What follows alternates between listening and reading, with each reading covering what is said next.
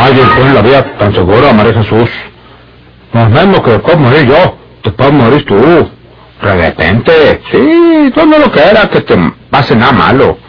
El Señor no lo permita. Pero en el supuesto caso de que Mancina fuera, de que me tocara la desgracia de perderte, viejita. ¿Cómo sé yo dónde tienes ese dinero de tu fortuna? ¿Y para qué quieres saberlo? Otra vez. Yo te lo estoy diciendo, María Jesús. No te lo estoy explicando que si tú me llegaras a faltar, que se puede quedar ese dinero donde está, sin que yo pueda recogerlo o reclamarlo. Como para que otro se quede con él y lo disfrute. Yo no me estoy muriendo, don Florencio. Soy más chica que usted. Así es que se puede morir usted primero que yo. ¿Cómo eres cabezón, María Jesús? ¿A poco en esta vida se muere la gente de acuerdo con la edad tú? Se muere uno cuando le toca, cuando Dios quiere, pero por... Mire, don Florencio, de nada sirve que usted me ande molestando y exigiendo para que le diga dónde tengo ese dinero. Yo no se lo digo nunca. Usted cuando se encandiló conmigo para casarnos, me dijo que es que era muy rico, que es que no tenía necesidad de lo mío. Y quién sabe cuántas cosas más. Ahora me sale con que quiere saber dónde tengo mis centavos. ¿Para qué?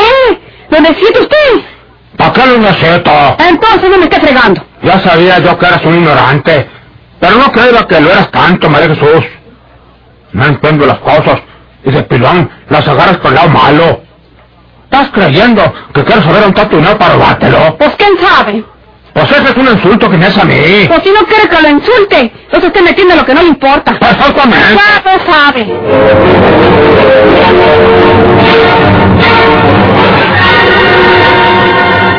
Durante aquel tiempo de cuando en cuando, buscando siempre la mejor forma de abordar el tema, el viejo don Florencio le trataba a María de Jesús el caso de la fortuna personal de ella, que él ignoraba dónde la tenía, o si le había ocultado o bien depositado en alguna persona o negocio. Pero María de Jesús nunca soltaba prenda, nunca quiso revelarle a su marido ese secreto, dando lugar a muy serias discusiones entre ellos.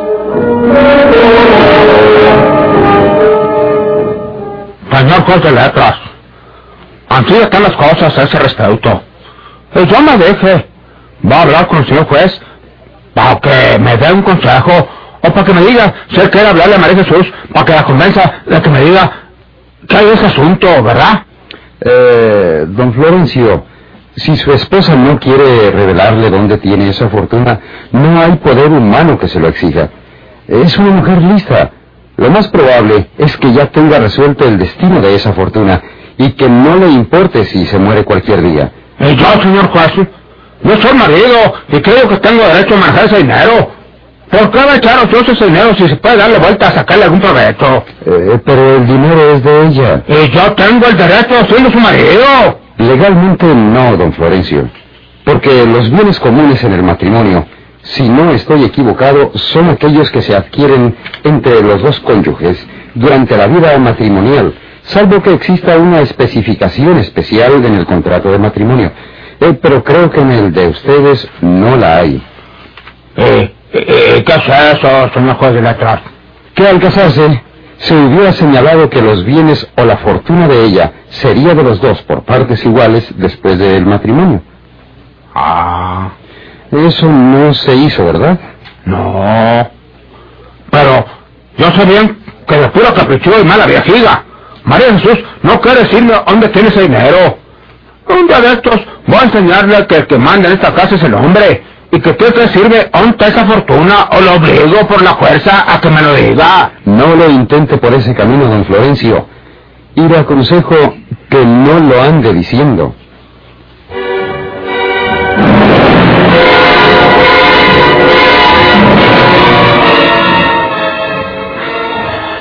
Este mugre de papeles que tengo aquí, los voy a tirar al diablo. ¿Para qué sirven ya? Nomás de puro estorbo. Y para que se creen los cucarachos. En Vallehermoso vivía José Trinidad Sauzón, el hermano de Andrés, pues estaba trabajando en un campo laborante de la Comisión Nacional de Caminos. José Trinidad era un hombre poco afecto al trabajo, de muy pocos escrúpulos y con una desmedida ambición. Ya sabemos que fue a los funerales de su hermano Andrés, pero lo hizo con el interés de ver lo que había dejado el difunto, y se regresó muy contrariado y desilusionado cuando nada supo y nada pudo conseguir. Aquella mañana del domingo, día de descanso, José Trinidad se dedicaba a destruir papeles viejos e inservibles que se hallaban en su maleta.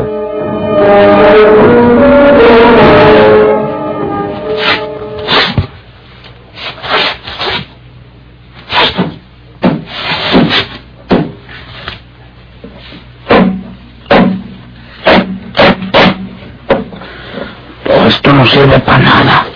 ¿Qué caso tiene andar cargando para allá y para acá todos esos papeles? ¿Qué es esto? Señor José Trinidad Sauzón, Tampico. Ah, esta carta me la escribió mi hermano Andrés cuando estaba en Tampico trabajando en Internacional. A ver qué me decía. Te saludo como siempre, deseando lo mismo que me decía siempre pobre. Yo estoy bien porque me casé con una señora que tiene muchos centavos por una herencia que recibió. A ella se le hace que me voy a quedar con las ganas de gozar esos centavos. Pero yo ya descubrí que el dinero lo tiene enterrado en el rincón del lado sur de la casa, en la salita. Y un día de estos, cuando ella no esté, levanto los ladrillos y me hago del dinero y no me vuelven a ver ni el polvo. Chihuahua, no haberme acordado de esta carta cuando fue el entierro de Andrés. ¿Quién sabe si me hubiera descuidado? Y yo hubiera podido de- desenterrar ese dinero y quedarme con él. Ah, pues si hasta se me hace que todavía lo puedo hacer.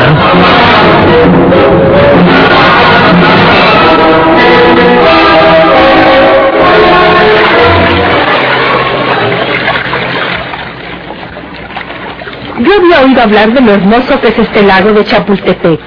¡Qué grande! ¡Qué agua tan clara! Sí. Eh, por eso quise que lo conocieras. Aquí comeremos y luego regresamos a nuestro hotel.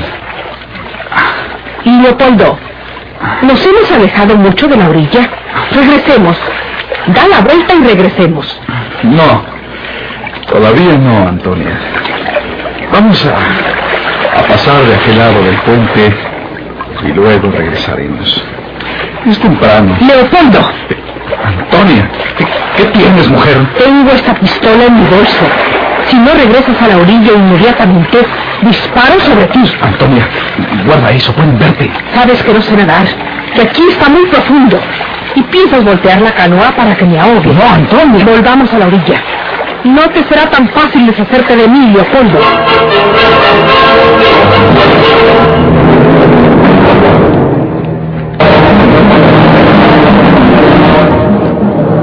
Eres injusta conmigo, Antonia. En vez de ser yo quien debería reprocharte lo que hiciste con María Inés, eres tú la que me acusa de pensar en asesinarte. Es- Estás equivocada. Me habías preguntado si sabía nadar y te dije que no, porque así es. No sé nadar. ¿No es natural que te lo preguntase si íbamos navegando en la canoa por el lago? Te lo pregunté por si nos pasaba algo. Muchas veces ha sucedido que otra canoa viene y vuelca la de uno y se cae al agua. Así yo ya sabía lo que tenía que hacer en caso de que cayésemos al agua los dos. Procuraría ayudarte para salir a la orilla. Yo sí sé nadar. Pero no digas que estaba planeando eliminarte echándote al agua.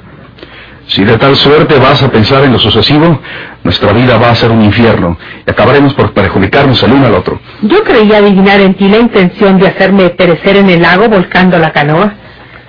Pasaría como un accidente. Estoy equivocada. Discúlpame. Discúlpame y comprende que tengo razón al tomar mis precauciones. Yo soy dueña de todos tus secretos.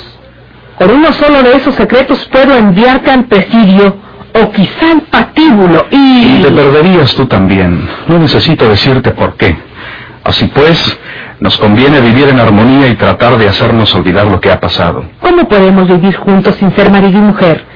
Por eso he dicho yo que nos vamos a casar. Nos casaremos. Pero debe ser pronto. Mañana mismo daremos los pasos necesarios para ello. Aquí en esta enorme ciudad de México, en un juzgado civil cualquiera, nos casaremos eh, sin que se haga la menor publicidad. ¿Quieres que mañana mismo presentemos nuestra solicitud matrimonial en un juzgado civil? Sí. Entonces, mañana sí lo haremos. Y quiero que tan pronto como sea tu esposa, hagas testamento en favor mío. Antonia, siendo mi esposa eres legalmente mi heredera. No es necesario Yo que... sé lo que hago. Aunque sea tu esposa, tú puedes hacer testamento en favor de otra persona sin saberlo yo. ¿Me crees tan tonta? Como tú quieras. Yo no tengo parientes. No puedo testar en favor de nadie. Pero si prefieres que haga testamento en favor tuyo al casarnos, no tengo inconveniente. Recuerda, Toña, lo que te dije desde un principio. Yo estoy seguro de llegar a quererte. ¿No lo dices por sonsacarme? Lo digo porque voy a quererte mucho. Ya veremos.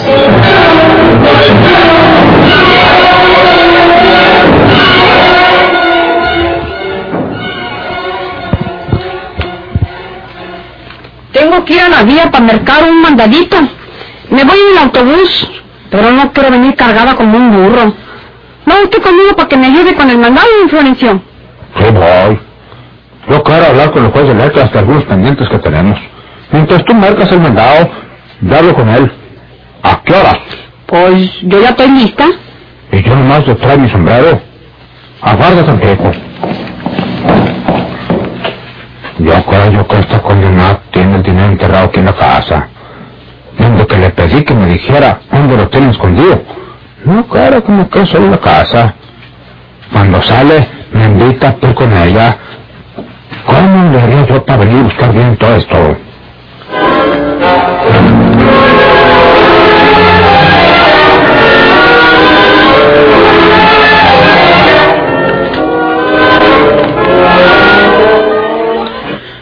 Parece que no hay ahorita nadie que pueda verme. Esta llave estaba entre las cosas de mi hermano Andrés, que me entregó el juzgado cuando vine al entierro.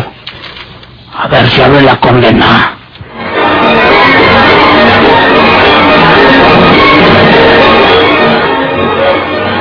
Junto a la puerta de la casa de María de Jesús, un hombre trataba de hacer funcionar disimuladamente la cerradura.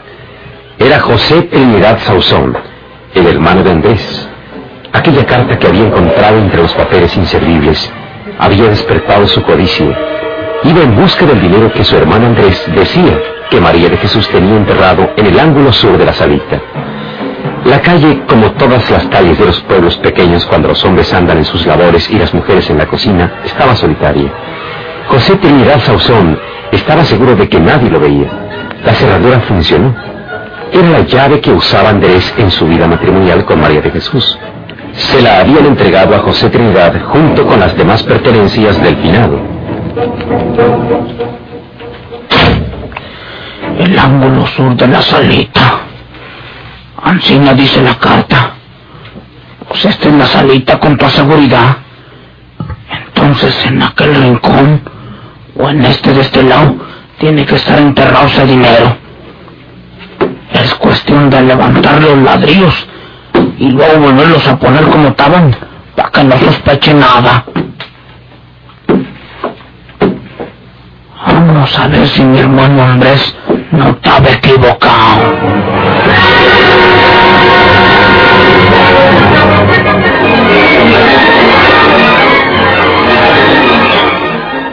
Dispense la pregunta, señor juez de letras. Mi marido don Florencio no ha venido por aquí. No, María de Jesús, por aquí no ha llegado don Florencio. Pues me dijo que tenía que hablar con usted de algunos pendientes que tenían. Pero pues... ¿Pendientes? ¿Qué clase de pendientes? Pues así me dijo él. Si acaso viene por aquí, señor juez de letras. Por favor le dice que vine a buscarlo y que me fui en don Teófilo para recoger el mandadito que marqué. Eh, yo se lo diré si llega por aquí. Muchas gracias, señor juez de letras. Con la venia. Que te vaya bien.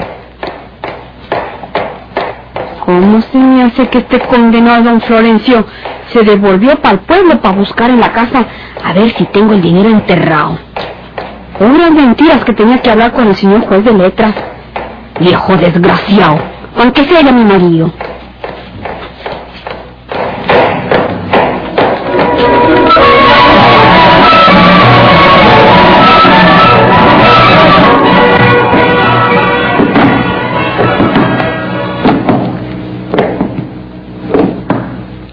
Asiento, señor Leal. Está usted en su casa. Eh, muchas gracias, señorita Victoria. Si me oyera hablar Ancina, el profesor Saucera me regañaba. Ayer me dio clase otra vez y me estuvo haciendo que repitiera las palabras que decía mal. Dice que no diga mucho, que diga mucho y que no le diga a usted Victoria, que le diga Victoria. Me va a costar mucho, digo mucho trabajo enseñarme a hablar bien y quién sabe si salga puro burro para las lesiones. No debe desanimarse, señor Leal.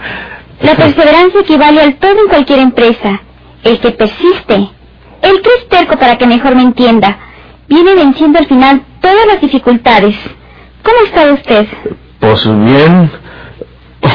Iba a decir perfectamente, pero ya el profesor Sauceda me dijo que se dice perfectamente. Me lo dijo muchas veces para que no se me olvide. Sí, acaba usted de decir correcta la palabra muchas. Ya no dijo muchas, lo que significa que va usted aprendiendo. Pues ojalá. Se dice ojalá. ¿Usted también es profesora? No, pero soy su amiga y deseo que aproveche ventajosamente su educación. Dispénseme que haya eh, venido aquí a su casa, pero ya no voy al consultorio del doctor Viguri ya me dio de alta. Dice lo mismo que usted, que aunque me vean y me vuelvan a ver, nadie sabrá que tengo un ojo de vidrio.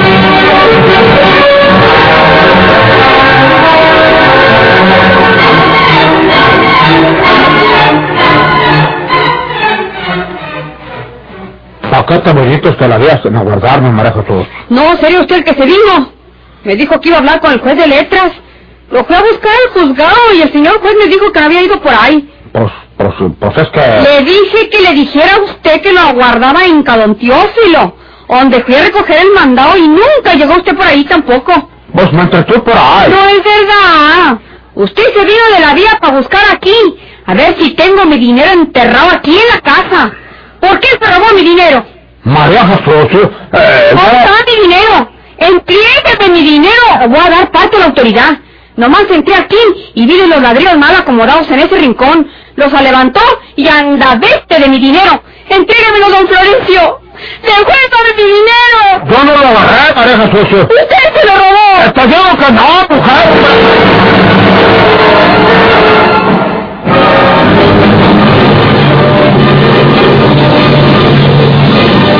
¿Por qué se hizo criminal el ojo de vidrio?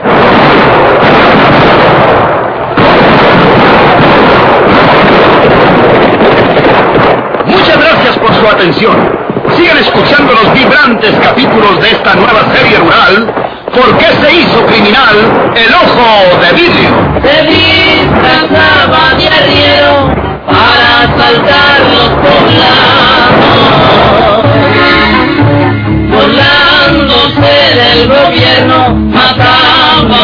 Muchos soldados, nomás blanqueaban los cerros, de puros sin calzón.